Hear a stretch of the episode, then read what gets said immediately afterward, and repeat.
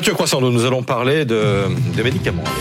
Euh, la, Brigitte Autran, la présidente du, du COVAX, l'a reconnu hier sur, sur BFM TV. Il y a un problème avec le paracétamol et d'ailleurs c'est un problème qui, qui s'accroît de, de, de jour en jour.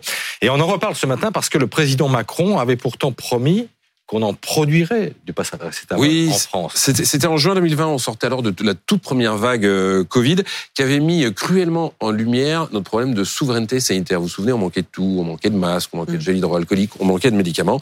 Et Emmanuel Macron euh, avait donc décidé de reprendre la main sur ce dossier. Il avait dit, nous lancerons une initiative de relocalisation de certaines productions critiques. On pourra par exemple pleinement reproduire, conditionner et distribuer du paracétamol en France. Ça, c'était le 16 juin 2020. Le problème, c'est que la politique, c'est la règle du temps court, mais que dans la vraie vie, ben, c'est parfois plus long. parce que là, on est deux ans et demi plus tard et tel Seran, on ne voit pas venir le doliprane. Ah bah, il y a un projet qui a été lancé. Hein. Euh, il faut savoir qu'en France, pour l'instant, euh, il y a des, des usines pardon, qui conditionnent le paracétamol, mais qui ne fabriquent pas ce qu'on appelle le principe actif. Vous savez, c'est la molécule chimique.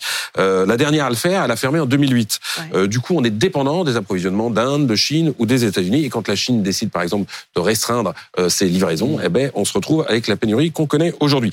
Alors, depuis la crise Covid, il y a un groupe pharmaceutique qui s'appelle C15 qui a décidé de relancer la production de paracétamol sur le sol français. Alors le site a été choisi, ça se passera mmh. à Roussillon euh, dans l'Isère, mais les premières livraisons de produits ne devraient arriver que fin 2025, voire en 2026. Pourquoi c'est si long? Alors en 2020, les ministères de la Santé et de l'économie avaient dit ça prendra trois ans. En fait, ça prend un peu plus de temps. C'est pas un problème d'argent pour une fois. Hein. il y a des cofinancements, notamment dans le cadre de France Relance. Mais en fait, ça prend du temps parce qu'il faut pas faire n'importe quoi. Il a fallu trouver un processus de fabrication qui soit moins polluant en CO2, moins gourmand en eau. Euh, c'est quand même une usine chimique, hein, mmh. donc il faut une enquête publique, il faut des autorisations, voilà, des, des administratives, des autorisations administratives. Il faudra un avis positif de l'agence du médicament.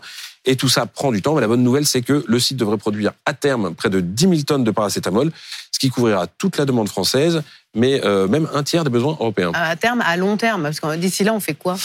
C'est là que le bas blesse, parce que les médecins en prescrivent trop, on le sait, les Français en consomment trop, puis alors en plus quand on leur dit qu'il y a une pénurie, bah, ils font euh, comme avec le papier toilette, ils font les provisions.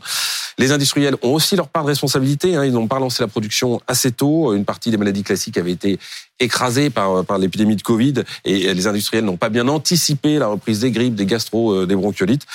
Alors eux se disent, bah non, nous en fait, le problème c'est qu'on a trop de contraintes, euh, puis les prix sont bloqués. Enfin bref, voilà. Bref, c'est un peu la faute de tout le monde pour le coup, et pas seulement euh, celle du gouvernement cette fois-ci.